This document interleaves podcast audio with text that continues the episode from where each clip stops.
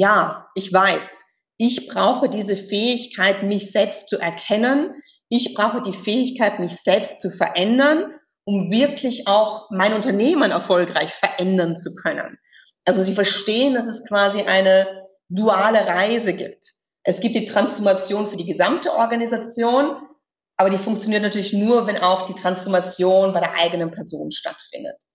Und vielleicht so zwei ganz platte Beispiele, um sich vorzustellen.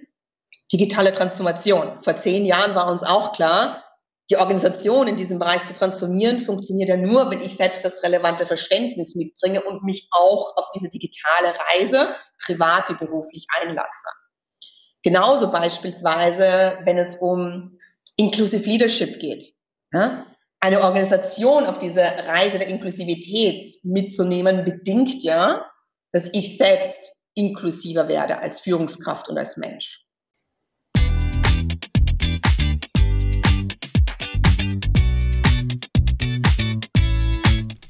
Herzlich willkommen bei Stark im Sturm, dem Podcast für Positive Leadership. Führen in unsicheren Zeiten. Das ist das Thema und ich bin Jens Alsleben. Autor des Buches Stark im Sturm, Führen in unsicheren Zeiten und Leadership Coach.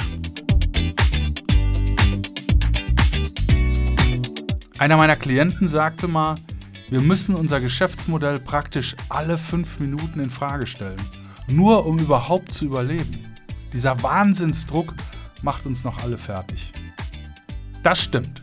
Aber nicht für alle. Nicht für jene, deren Geschäftsmodell praktisch der Sturm ist. Was machen die, um in schwierigen Fahrwassern erfolgreich zu bleiben und sich auch unter dem alltäglichen Wahnsinnsdruck diese wunderbare Leichtigkeit der Führung zu bewahren? Wäre es nicht toll, das zu wissen? Wäre es nicht toll zu wissen, wie du sturmsicher wirst und bleibst? Das finden wir in diesem Podcast Stark im Sturm heraus. Ja, moin allerseits. Äh, der Jens von Stark im Sturm mal wieder. Äh, freue mich, dass ihr wieder eingeschaltet habt. Äh, und auch ich freue mich riesig darüber, dass ich wieder einen tollen Gast habe bei mir. Ähm, heute mal wieder eine Frau. Ich versuche ja definitiv divers zu sein und Ausgleich zu finden zu äh, den alten weißen Männern, äh, die ich schon vor dem Mikrofon hatte. und ich freue mich sehr, dass du da bist, äh, liebe Silvia Wiesner. Herzliche Grüße an die andere Seite von der Außenalster. Moin. Moin und äh, Servus. Ähm, ich freue mich sehr, mit dir zu sprechen. Ja, ich mich auch, ich mich auch. Ähm, die äh, Silvia ist äh, ja, ich sag mal, ähm, aus meiner Lieblingsecke, äh, nämlich aus dem wunderschönen äh, Österreich. Äh, wer äh, mir schon mal zugehört, weiß, dass meine Mama ja aus Budapest ist. Äh, und ich habe dieses K und K im Blut. Und immer wenn ich äh, mit dem österreichischen äh, Essen, äh, mit dem österreichischen Slang, äh, mit den österreichischen Bergen zu, zu, zu tun habe, dann geht mir immer das Herz auf. Aber dich hat's an die Alster verschlagen äh, und auch das ist ja. Schön ja, also ich fürchte, ich, ich tue ja momentan auch nicht so wahnsinnig viel für den österreichischen Slang, glaube ich, in unserem Gespräch hier, weil ich eben seit 2008 hier im Norden Deutschlands ähm, heimisch geworden bin. Aber ich kann dir erzählen, dass ich gerade noch ähm, wunderbaren Achensee in Tirol im Urlaub war und vielleicht mhm. kommen wir dadurch so ein paar österreichische Vibes na, auf jeden Fall, auf jeden Fall. Also 2008 bin ich ja auch nach Hamburg gekommen, auch das haben wir gemeinsam, aber wir haben noch viel mehr gemeinsam, nämlich äh, das Thema Positive äh, Leadership. Aber bevor da reinhüpfen, äh, die Silvia hat ja eine tolle Karriere hinter sich, war äh, über 17 Jahre bei äh, Unilever da im Consumer-Bereich, hat da alle Stufen durchlaufen, äh, ist äh, 2021 äh, in der Class of äh, World äh, Economic Forum Young Global Leader äh, gewesen, ähm, hat äh, heute im äh, Bereich Executive Search Fuß gefasst, äh, ist bei Egon 10 da, ähm, ist äh, bei Euro European Women in Boards und äh, tausend andere Sachen noch, äh, ist Speaker äh, und hat irgendwie auch nur 24 Stunden, so wie ich, weiß gar nicht, wie du das alles da reingepackt kriegst. Aber ähm, es wäre klasse, wenn du unseren Hörern einfach ein bisschen was von dir erzählst, deinen Werdegang, was waren für dich so die Milestones? Ja, und vor allen Dingen, warum bist du jetzt äh, äh Headhunterin seit äh, April diesen Jahres? Ja, und bin ich das denn überhaupt? Aber dazu kommen wir vielleicht dann am Ende äh, der Erzählung. Äh, sehr, sehr gerne, Jens. Ja, ich würde sagen, ähm, die Reise beginnt im wunderschönen, beschaulichen äh, in der Steiermark. Und äh, ich bin dort aufgewachsen in einer ganz tollen Familie. Und ehrlicherweise, damals dachte man ja oftmals, Entscheidungen, die du triffst, sind Entscheidungen fürs gesamte Leben. Das heißt, welches Studium wählst du dir aus, ist absolut entscheidend dafür, was du die nächsten 30, 40 Jahre machen wirst. Und dementsprechend hatte ich mich dann entschieden, ich mache einfach mal Betriebswirtschaftslehre, weil so genau wusste ich es dann natürlich im Alter von 18 Jahren wirklich noch nicht. Und das hat erstmal ganz breit äh, die Bühne eröffnet. Und ähm, das zweite Mal, dass ich mich entscheiden musste, war dann ja, als es darum ging, welche Spezialisierung möchte ich denn machen im Studium. Und auch da dachte ich, Entscheidung fürs Leben. Aber dieses Mal war dann irgendwie klar, auf gar keinen Fall werde ich jetzt Controlling machen, denn das möchte ich bestimmt nicht machen für die nächsten 30 Jahre. Und stattdessen wird es sowas wie Marketing und International Business. Ja, und dann die nächste große Entscheidung ist dann ja, wo soll es denn hingehen? Wo möchtest du dann erstmal dein Berufsleben starten? Und auch damals, ähm, zu dem Zeitpunkt war es eher so Entscheidung fürs Leben. Und irgendwie hat der Gedanke auch geholfen, denn dann habe ich mir Unilever ausgesucht. Und zwar weil ich ein ganz tolles Gefühl hatte, als ich dort äh, im Büro gestanden bin, damals in Wien, und ich gesehen habe, wie die Menschen miteinander umgehen, wie sie miteinander kommunizieren, dass sie nicht aneinander vorbeilaufen, sondern dass sie stehen bleiben und miteinander sprechen. Und das fand ich sehr sympathisch. Ja, und dann gab es in der Tat 17 Jahre in einem großen Konzern. Und das ist, glaube ich, ein Hinweis darauf, dass es einfach nicht langweilig wurde, sondern dass es immer neue Herausforderungen gegeben hat, dass ich gefördert wurde und auch hin und wieder gefordert. Und dementsprechend gab es dann alle Stationen von Marketing, Verkauf bis hin zu General Management und eine gewisse Zeit, die ich in Belgien verbringen durfte, gemeinsam mit der Familie. Ja, und dann ist natürlich die große Frage, was führt einen denn dann aus dem Bereich Konsumgüterindustrie in einen ganz anderen Bereich, nämlich in den Bereich Professional Services und Leadership Advisory? Und ich glaube, dazu ist äh, die Antwort in aller Kürze Selbstreflexion, in sich gehen okay. und gleichzeitig viele Gespräche mit anderen Menschen führen und einfach schauen, wo ist das Gefühl, das passt jetzt wirklich da glaube ich, dass ich in der Zukunft einen relevanten, positiven Impact haben kann. Am Ende des Tages aufs Herz hören. Und äh, ja, dementsprechend bin ich jetzt sehr glücklich, dass ich bei Egon Zehner bin, der weltweit größten Firma für Leadership Advisory. Dazu gehört unter anderem Executive Search, aber dazu gehört noch viel, viel mehr von CEO Succession über Board Consulting bis hin zu Culture oder Diversity, Equity und Inclusion Beratung. Okay, für die, für die äh, Mittelständler äh, unter uns, die äh, irgendwas haben gegen Anglizismen, was total okay ist. Jawohl. Äh, was, was, was macht ihr da genau? also im Grunde, ähm, wenn du zu mir kommst und sagst, hey Silvia, irgendwie habe ich da so ein Leadership-Thema, über das ich gerne mal sprechen möchte, dann höre ich dir erstmal ganz genau zu und stelle dir ganz, ganz viele Fragen, um zu verstehen, wo drückt der Schuh denn wirklich? Und für gewöhnlich ist es ja so, dass es irgendeine menschliche Lösung gibt, irgendeine Lösung, die sich auf Menschen bezieht für jede Herausforderung in einer Organisation. Das kann zum Beispiel heißen, dass du und dein Team, dass ihr daran arbeiten müsst, wie ihr zusammenarbeitet. Hm? Da können wir unterstützen. Oder es geht darum, dass ähm, du gerne wissen möchtest, wie ähm, deine nächste Führungsriege aufgestellt ist. Wie gut sind die vorbereitet, um die nächste höhere Ebene zu erreichen?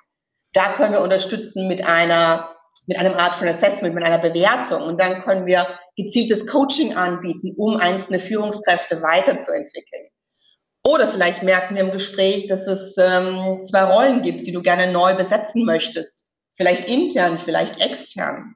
Oder du hast einen Aufsichtsrat und brauchst dort äh, ein neues Mitglied. Oder du merkst, dass du auf eine neue kulturelle Reise gehen solltest in deiner Organisation. Und auch da können wir an deiner Seite sein. Okay.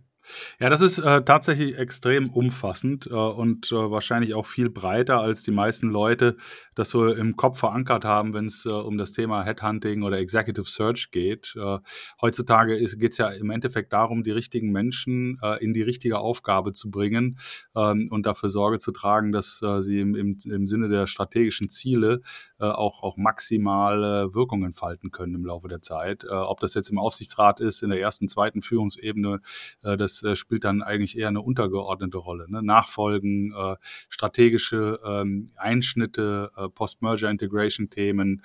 Ähm, also das ist äh, tatsächlich äh, verstanden, immer dann, wenn es darum geht, äh, mit den Menschen äh, in Führungspositionen so zu arbeiten, äh, dass die richtigen Leute die richtigen Dinge richtig tun, dann äh, kann man mit euch reden.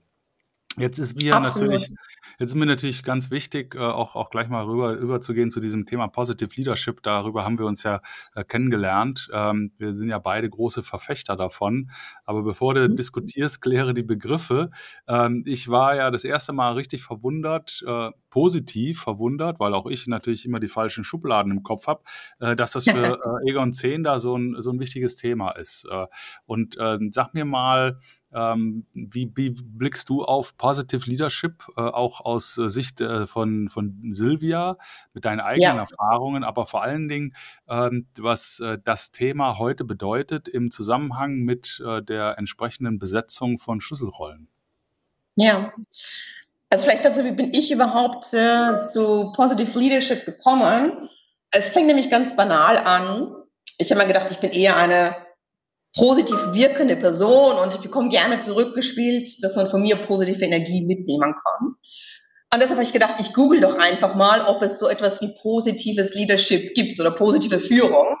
Und tada, das gibt es ja. Und dann stoße ich auf so Namen wie Martin Seligmann beispielsweise. Und dann habe ich gedacht, dann kannst du da noch ein bisschen tiefer graben. Und alles, was ich gelesen habe, fand ich sehr spannend und interessant. Also Positive Leadership. Aus meiner Sicht geht es darum, dass wir positive Emotionen aktivieren und dass wir ganz stark auf Stärken fokussieren. Und warum machen wir das? Wir machen das, damit Einzelpersonen, Teams und ganze Organisationen aufblühen können und dass sie ihr volles Potenzial ausschöpfen können. Und dementsprechend ist es so, dass eine positive Führungskraft sowohl an der Entwicklung der Mitarbeitenden interessiert ist, als auch an den Arbeitsergebnissen. Und wir glauben daran, dass das Wohlergehen des Einzelnen und das Wohlergehen der Organisation ganz eng zusammenhängen. Das ist so die, die Grundüberlegung, wenn ich das in meinen Worten zusammenfasse. Und warum ist es total relevant für Führungskräfte heute und für Organisationen heute, dass diese Gedanken und diese Ansätze zum Leben kommen? Ich glaube, wir erleben eine, eine starke Veränderung vom Verständnis von Führung. Ich glaube, wir gehen weg von reinen IQ-Führungskräften und wir gehen hin zu IQ- und EQ-Führungskräften. Und auch wenn wir mit Führungskräften zusammenarbeiten, dann blicken wir ja nicht nur hin, was hat denn jemand so gemacht, was ist die Auflistung auf seinem CV, was ist all dieses, dieses What, was sind die einzelnen Stationen, die durchlaufen wurden. Es geht ja auch darum, wie begegnet jemand anderen Menschen ähm, welche Skills gibt es denn darüber hinaus und welches Potenzial steckt in dieser Person, auch eine Organisation mitzunehmen und voranzutreiben. Und ähm, das geht definitiv nicht nur über den Part, der sich aus dem IQ heraus ergibt. Also das, du sagst, äh, da ist äh, schon auch ein Paradigmenwechsel. Äh, was, was hat den Auslöser dafür gegeben? Ich glaube, zum einen sehen wir einfach ähm, jede Menge Vorbilder, die das vorleben und die das auch sichtbar vorleben. Ähm, ich glaube, es gab eine Phase, wo man sich überlegen musste, stehe ich jetzt eigentlich dazu, dass ich sage, ähm, zum Beispiel so etwas wie, wie Güte spielt eine große Rolle in meinem Führungsstil oder ich bin jemand, der auf Empathie setzt. Ich glaube, da gab es durchaus bis vor einigen wenigen Jahren noch eine noch, so, eine, so eine Schwelle, die man überspringen musste, um zu sagen, ja, das bin ich als Leader. Und dann gibt es eben Menschen, die aufgetreten sind wie eine Jacinda Ardern, die ganz klar gesagt hat, stark sein und mitfühlend sein, das schließt sich ja nicht aus, sondern de facto ganz im Gegenteil. Ähm, also ich glaube, es ist relativ viel passiert über einzelne prominente Führungskräfte, die aber auch gezeigt haben, dass ihr Führungsstil funktioniert. Und ich glaube, es ist auch dadurch befeuert, dass heutzutage Mitarbeitende immer fordernder sind und zu Recht fordernd sind und dass sie mit einbezogen werden möchten und dass sie gesehen werden möchten und dass es nicht mehr darum geht, dass wir Informationen top-down weitergeben. Es geht nicht nur um ein Denken in Hierarchie, sondern es geht darum, dass wir verstehen, dass auch Führung keine heroische Einzeltat ist, sondern Führung ist ganz klar ein, ein Teamsport. Führung ist eine Teamleistung. Und das fängt natürlich damit an, wie ich mich als Führungskraft aufstelle, wie ich mich gegenüber anderen Menschen zeige.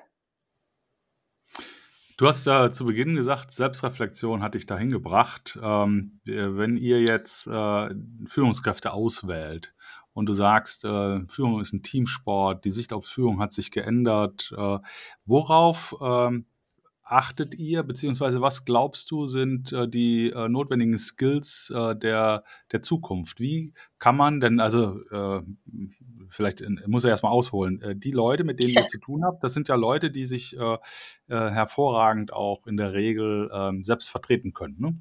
äh, die ähm, natürlich äh, Board-Erfahrung haben, also die äh, mit Gremien äh, umgehen können, äh, die äh, erfolgreich äh, waren, äh, die auch äh, tatsächlich ein gutes Gefühl dafür haben, äh, was sie dem anderen erzählen müssen, damit der äh, einen guten Eindruck kriegt. Ähm, und wie schaut man jetzt diesen Leuten quasi hinters Gesicht, äh, um rauszuarbeiten, ob sie diese äh, Future Skills auch tatsächlich äh, haben und leben? Also erste Frage, was sind die Future Skills?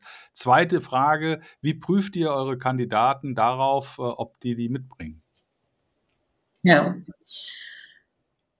Ich glaube, der Themenbereich Future Skills ist natürlich ein extrem breiter. Vielleicht nehme ich einfach mal zwei Aspekte raus, von denen ich glaube, dass sie Allgemeingültigkeit haben, ganz egal, um welche Art von Sektor oder Funktion es sich jetzt wirklich mhm. ganz konkret handelt.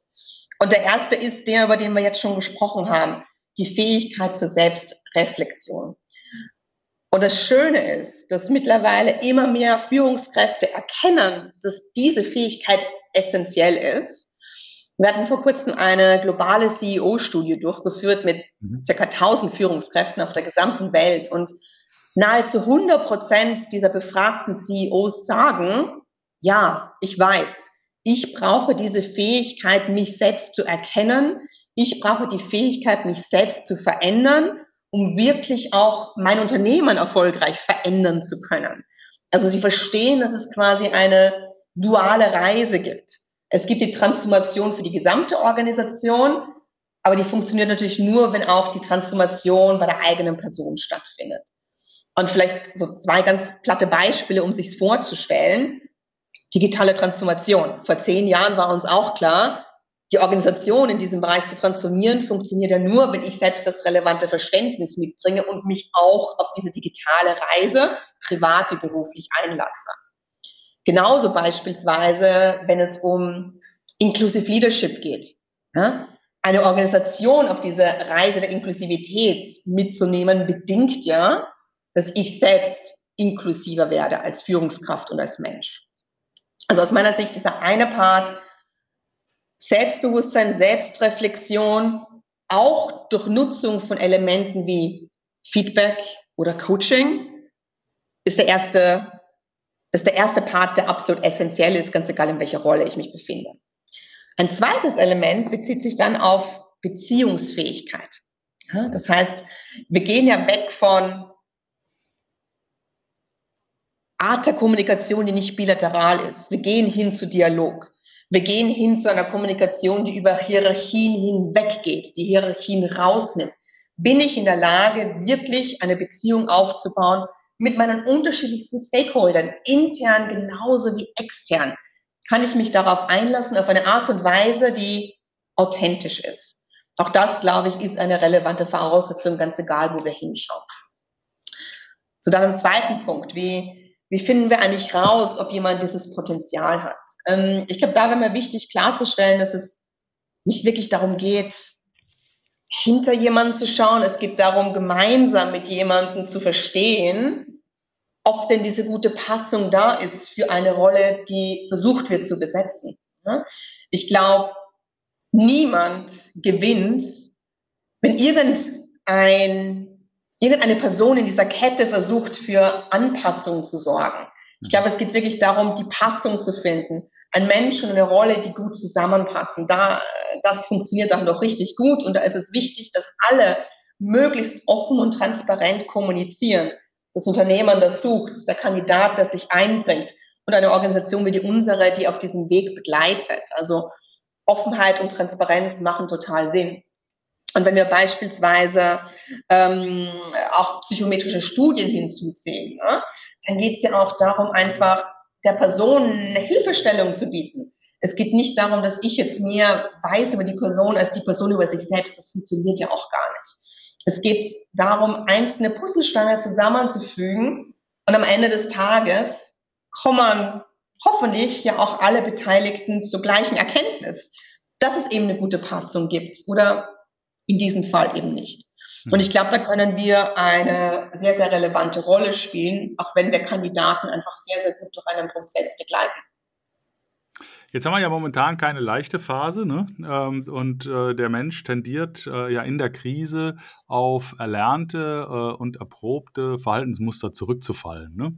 Also ja. Command and Control ist wieder, ähm, hört man zumindest, ist wieder eher angesagt, weil man ja im Sturm irgendwie alle Zügel zusammenhalten will und ich sag mal, das äh, erprobte eben von früher doch eher das äh, Top-Down Command Control führen ist äh, und äh, äh, Positive Leadership äh, dann doch häufig noch den Duktus hat, das muss man sich erlauben können. das ist ja, das ist ja nett, aber wenn es dann wirklich hart auf hart kommt, dann ist es doch Firlefanz. Ähm, wie, wie stehst denn du dazu? Ja. Also ich glaube, zum einen ist die Beobachtung natürlich richtig. Ne? Unter Druck neigen wir dazu, dass wir ähm, zurückfallen in Verhaltensweisen, von denen wir wahrscheinlich auch wissen, dass sie gar nicht so hilfreich sind. Da gibt es aber die Frage, gibt es vielleicht ein paar Tricks und Hilfestellungen, die wir anwenden können? Das könnte beispielsweise sein, eine vertraute Person, die dir nahe steht und die dich erlebt in deinem Handeln, in deiner Organisation und die in der Lage ist und darin interessiert ist, dir auch ein entsprechendes Feedback zu geben. Ich glaube, das ist immens wichtig und immens hilfreich. Und ich finde es schade, wenn, wenn Führungskräfte ganz alleine dastehen ähm, und nicht dieses Sparing bekommen und dieses Feedback zeitnah bekommen. Denn auch wenn wir ganz ehrlich sind, äh, Führungsaufgaben heutzutage sind eine große Herausforderung. Sie sind wunderschön und sie können sehr erfüllend sein, aber sie können auch zehrend sein. Und im Grunde werden die meisten Führungskräfte ja jeden Tag mit neuen Herausforderungen versorgt. Und bei der Hälfte wissen sie vielleicht noch gar nicht, wie sie diese einzuordnen haben. Die Führungskraft selbst kann natürlich auch etwas tun, damit dieser Prozess gut funktioniert. Und dann sind wir bei Themen wie psychologische Sicherheit. Und ja. stelle ich mir ein Team zusammen, das divers ist und das auf unterschiedliche Art und Weise auf Themenstellungen raufblicken wird, stelle ich mir sicher, dass es nicht nur Menschen sind, die im Grunde ein Minimi von mir sind, das wäre gerade in diesen Situationen sicherlich nicht hilfreich. Zum zweiten Teil äh, deiner Frage. Ich glaube, es ist absolut relevant und essentiell, dass wir gerade in stürmischen Zeiten nicht nur mit dem Kopf agieren als Führungskräfte, sondern auch unser Herz ins Spiel kommen lassen. Und dass wir gerade dann die Nähe zu unserem Team suchen, dass wir gerade dann in Beziehungen rein investieren und dass wir sichtbar sind und dass wir klar vorangehen und ähm, offen und transparent über die Situation sprechen und auch wie sie, wie sie sich für uns selbst vielleicht anfühlt. Ähm, und vielleicht ist es in der Tat sogar ein Punkt, wo wir in der Lage sind, uns selbst relevant zu verändern. Ne? Vielleicht ist es auch das, gerade wenn der Druck groß ist. Vielleicht schaffen wir es ja gerade dann, diesen Sprung zu machen.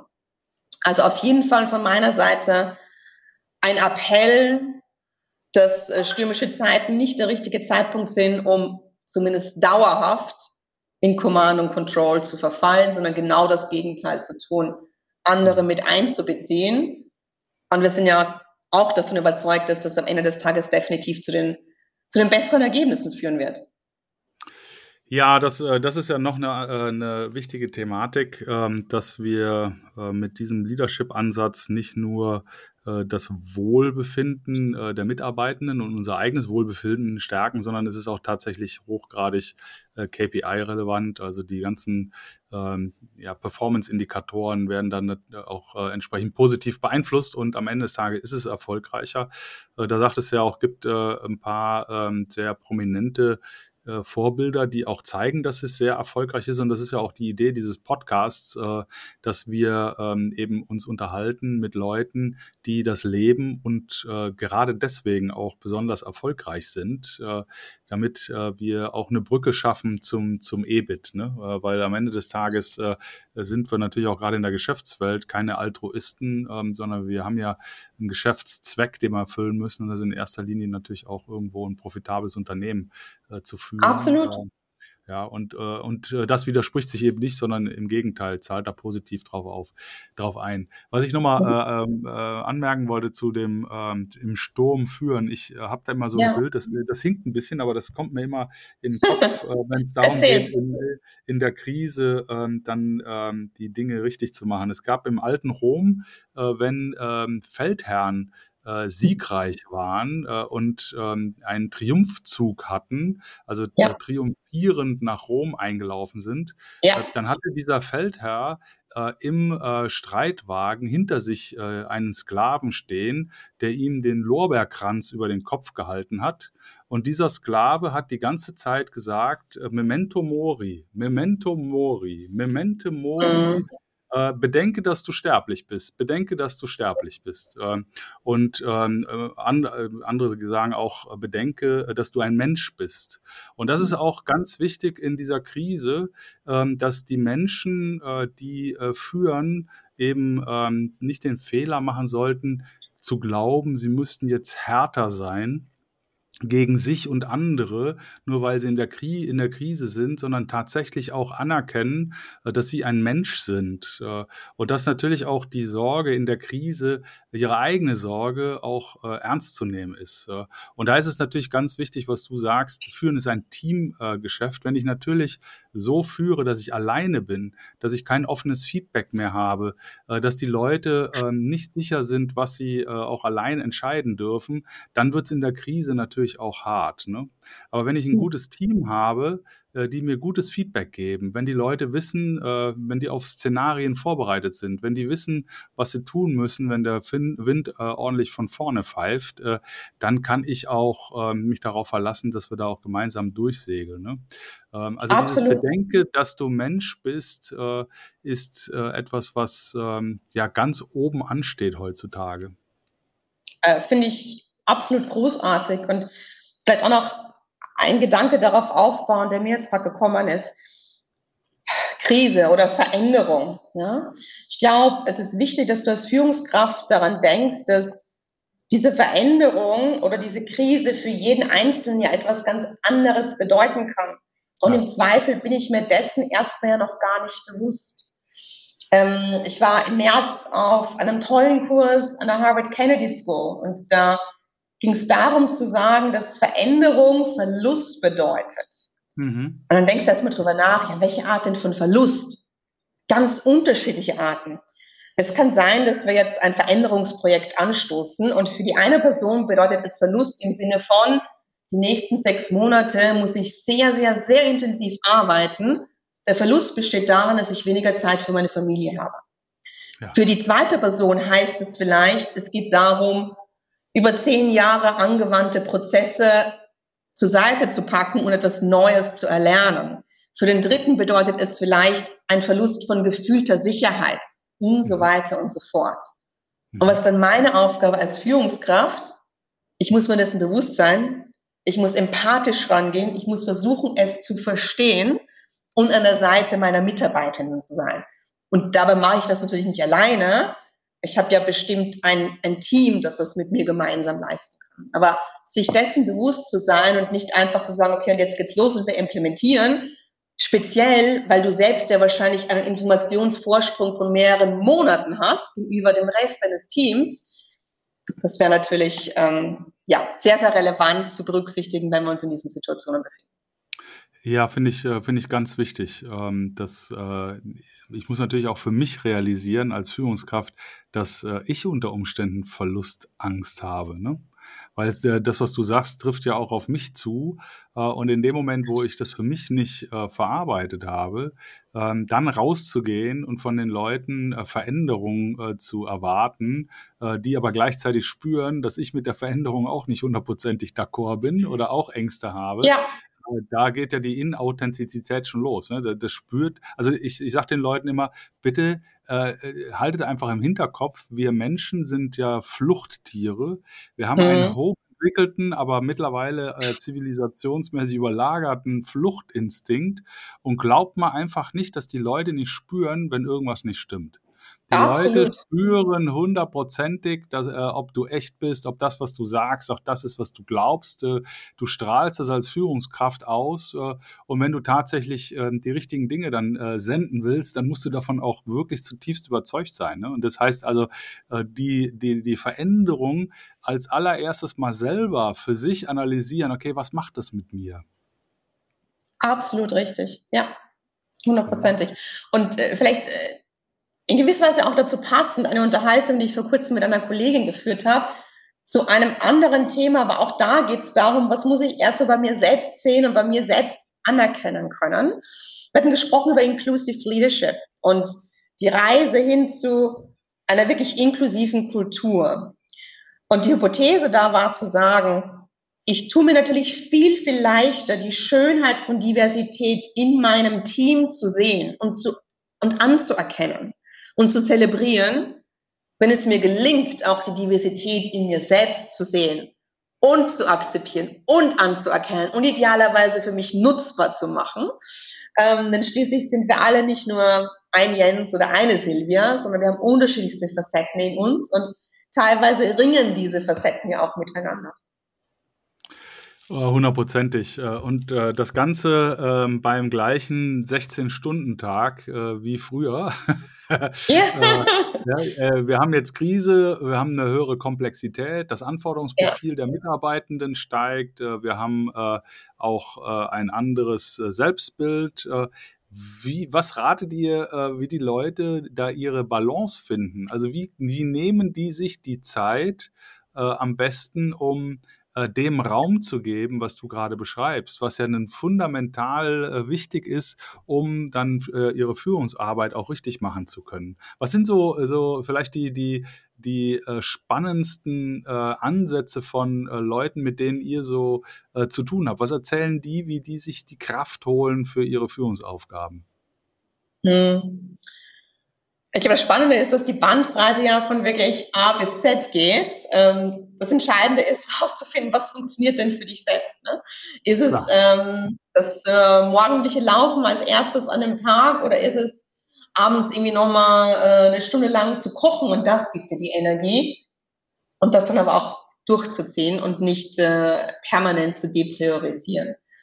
Generell glaube ich, dass ein großer Teil der Lösung darin besteht, zu sagen, ich setze wirklich Fokus. Und ich glaube, teilweise sind wir als Führungskräfte in zu vielen Themen zu tief involviert, ähm, mhm. weil wir glauben, es bräuchte uns in all diesen Themen in dieser Tiefe. Und in Wahrheit würde es reichen, wenn wir uns so einen Meter weiter davon weg aufhalten würden. Also wirklich zu überlegen, was sind die Themenstellungen, bei denen es wirklich mich braucht, wo wirklich ich einen relevanten Unterschied machen kann und muss und was sind die Themenstellungen, bei denen andere ähm, das sehr gut selbst im Griff haben können. Was dann natürlich wiederum einige Voraussetzungen hat, wie äh, auch die psychologische Sicherheit spielt wieder eine Rolle, empower ich wirklich, unterstütze ich dann wirklich, dass jemand auch diesen Aufgaben gerecht werden kann, dass jemand eine faire Chance hat, diesen Aufgabenstellungen gerecht zu werden. Aber ich glaube, sich regelmäßig daran zu erinnern, worum es wirklich geht. Was ist die Zielsetzung? Was müssen wir jetzt schaffen in den nächsten zwölf Monaten oder perspektivischer? Und ähm, wie teilen wir diese einzelnen Verantwortlichkeiten auf? Ich glaube, das ist ähm, extremst äh, relevant. Und dann glaube ich auch, dass wir im Arbeitsalltag gewisse Rituale etablieren müssen. Mhm. Das heißt, nicht darauf zu verzichten, Erfolge zu feiern, auch wenn es in Summe gerade schwierig ist. Ich glaube, ähm, viele von uns haben die Tendenz, immer nur die ganz, ganz vielen anderen offenen To-Dos noch zu sehen oder die anderen Baustellen, die es da so gibt. Und dabei zu übersehen, dass wir ja auch permanent Fortschritte machen als Team. Und das Team sollte das auch hören und das Team sollte das auch spüren und das Team sollte auch mal die Chance haben, innezuhalten, um mal kurz zumindest zu genießen, bevor die Reise schon wieder weitergeht. Und wahrscheinlich ist es niemals so wichtig, als in einer ausgewiesenen Krisensituation. Von irgendwoher muss ja auch ein Gefühl der Bestätigung kommen und muss ja Energie kommen, weiterzumachen und muss ja eine Bestärkung kommen, dass, dass wir das können. Ja, und wo soll es herkommen, wenn wir uns nicht für diese Erfolge entlang des Weges Zeit nehmen? Ja, ganz wichtig. Äh, wissen wir natürlich auch aus der positiven Psychologie, äh, dieses PERMA-Modell, was ich auch schon häufiger mal angesprochen habe, äh, dass dieses Thema Accomplishment, also erreichtes Sichtbarmachen, ein ganz wesentlicher Aspekt ist, äh, genauso wie das Thema Beziehungen und Stärkenorientierung. Ähm, und äh, ich sage mal ganz, ganz einfach immer wieder, äh, wir sind Menschen, wir müssen in Resonanz gehen. wir können ja alleine mhm. nicht existieren. wir brauchen einander. Äh, und natürlich auch in der Krise, wenn äh, man besonders unsicher ist, wenn man vielleicht auch Angst hat, wenn man vielleicht auch äh, nicht weiß, ob man die richtigen ähm, Mittel und Wege kennt, um aus dieser Krise rauszukommen, ähm, da spürt man ja förmlich, wie wichtig der andere ist, um einem selber auch Halt zu geben, um einem selber auch abzusichern, ja. Ähm, um einen selber auch zu bestärken. Also das heißt, das Miteinander, das Aufeinander zugehen, dieses, also beim Militär ist es ja, ist es ja so gewesen, gewesen, ähm, je äh, schlimmer die Lage, äh, desto äh, näher ranrücken an ja. die eigenen Leute musste man und des, äh, desto ähm, mehr musste man kommunizieren, damit einfach sichergestellt wird, dass man diese psychologische Sicherheit ähm, auch, auch erhalten kann. Äh, das ist ja ganz wichtig. Also nah ranrücken aneinander äh, und, und, und einem wirklich die Hand reichen. Ne? Absolut. Ja, sorry. Das Beispiel, das mir dazu einfallen wird, von dem ich glaube, dass die meisten es bestätigen werden, dass sie da dieses Heranrücken ganz toll gespürt haben, war der Start der Covid-Krise. Mhm. Ich glaube, da haben die meisten Leadership-Teams es genau richtig gemacht, intuitiv richtig gemacht, sind zusammengekommen, haben sich intensiv ausgetauscht und haben sich aber auch abgesprochen, wer kümmert sich um was, hatten großes Vertrauen darin, dass der jeweils andere seinen Themenstrang erfolgreich beackern wird, ja. haben sich nur ein Update gegeben, sind dann wieder ausgeströmt und hatten regelmäßig Erfolgserlebnisse in einer Zeit maximaler Unsicherheit und größter Bedrohung. Und die Frage ist, wie schaffen wir es in Situationen, die etwas weniger angespannt hoffentlich sind und weniger lebensbedrohlich sind, dieses Gefühl von wir als Team und wir sind stark als Team zu spüren, zu, zu befeuern und dabei ja offensichtlich auch uns zu fokussieren auf die Stärken der Einzelnen. Und hm. das ist ja auch ein, ein ganz relevanter Aspekt in dem Perma-Modell oder im Rahmen von äh, Positive Leadership. Sich gegenseitig zu helfen, zu verstehen, was sind denn überhaupt meine Stärken? Und dabei fängt meistens die Herausforderung ja an, dass wir über die Jahre der Sozialisation gar nicht darauf getriggert worden sind, zu sehen, was wir richtig gut können, sondern regelmäßig Feedback bekommen auf das, was wir nicht so gut können oder noch nicht so gut können. Das heißt, wie lerne ich eigentlich wirklich wieder zu sehen und zu genießen, was ich richtig gut kann? Und wie kann ich diese Stärken bestmöglich für ein Team einbringen? Ein aus meiner Sicht ganz, ganz eindeutiger Schlüssel zum Erfolg in einer Organisation. Ja, wenn ich mir das so anhöre, ähm, da kommt mir das Wort äh, Ruhe und Stille in den Kopf. Ne? Mhm. Also ich brauche äh, in einer hektischen Zeit, äh, das ist vielleicht kontraintuitiv, mhm. aber ich brauche Stille. Ich brauche äh, statt Micromanagement brauche ich die Beta-Ebene. Anstatt äh, Mikro zu kontrollieren, muss ich äh, äh, mikrokommunizieren. Also sprich, äh, ja. mich nicht darum kümmern, dass ich immer alles äh, kontrolliere, sondern mich immer um alle äh, kümmern. Und dafür brauche ich natürlich Zeit. Und äh, diese Zeit, äh, die ich mehr brauche in der Kommunikation, äh, und nicht nur in der Krise, sondern grundsätzlich. Ich glaube, äh, es, ist, mhm. äh, es ist notwendig, mehr äh, zu kommunizieren, als das bislang der Fall ist, um die Frage herum, äh, wie geht's dir, was brauchst du, was äh, fehlt dir, ähm, dass, äh, dass die Organisation einfach noch mehr äh, schaut, äh, was ähm, getan werden kann, um den Mitarbeiter äh, maximal zu unterstützen dass diese Zeit, die man da mehr verwenden muss, die muss man sich von etwas anderem auch irgendwie abzweigen. Und das ist eben nicht die eigene Gesundheit und äh, die eigene Stille und Ruhe, sondern es ist tatsächlich äh, die, äh, ja, die eigene mikrokontrollierende, äh, also die, dieses, das Tun, Content. Also ich muss äh, ja. anderen, äh, ich muss Content gehen lassen. Ich muss äh, wegdelegieren, äh, um mir die Zeit freizuschaufeln. Oder wie siehst du das?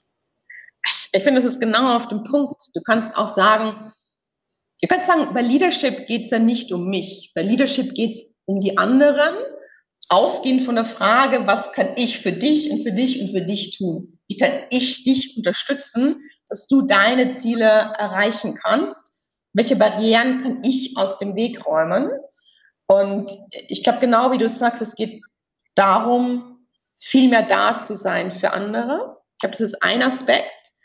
Einen zweiten Aspekt oder einen zweiten Gedanken, den ich gerne noch reinwerfen würde, ist zu sagen, du musst in der Lage sein, dich gleichzeitig auf der Tanzfläche zu befinden und auf der Galerie.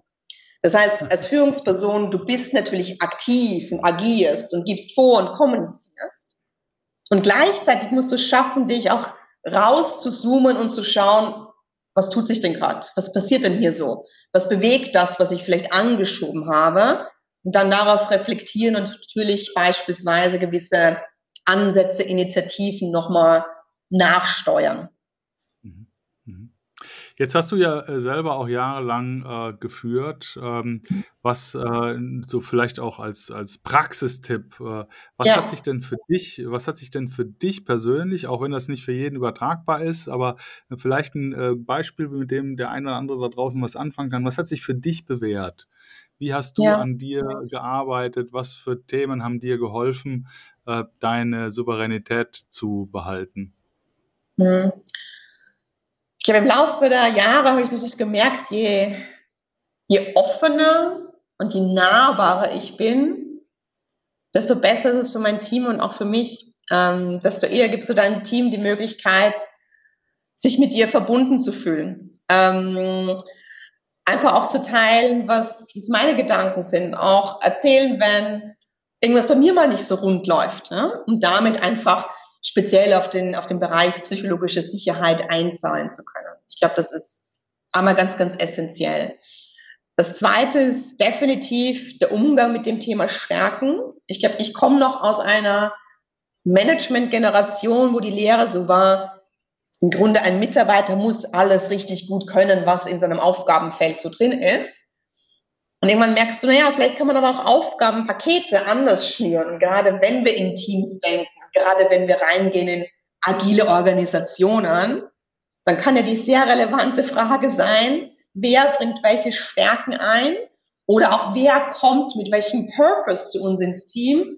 Und dementsprechend könnte ähm, diese Person dann ja jenes Aufgabenpaket wunderbar übernehmen und die anderen Aufgabenpakete finden sich woanders.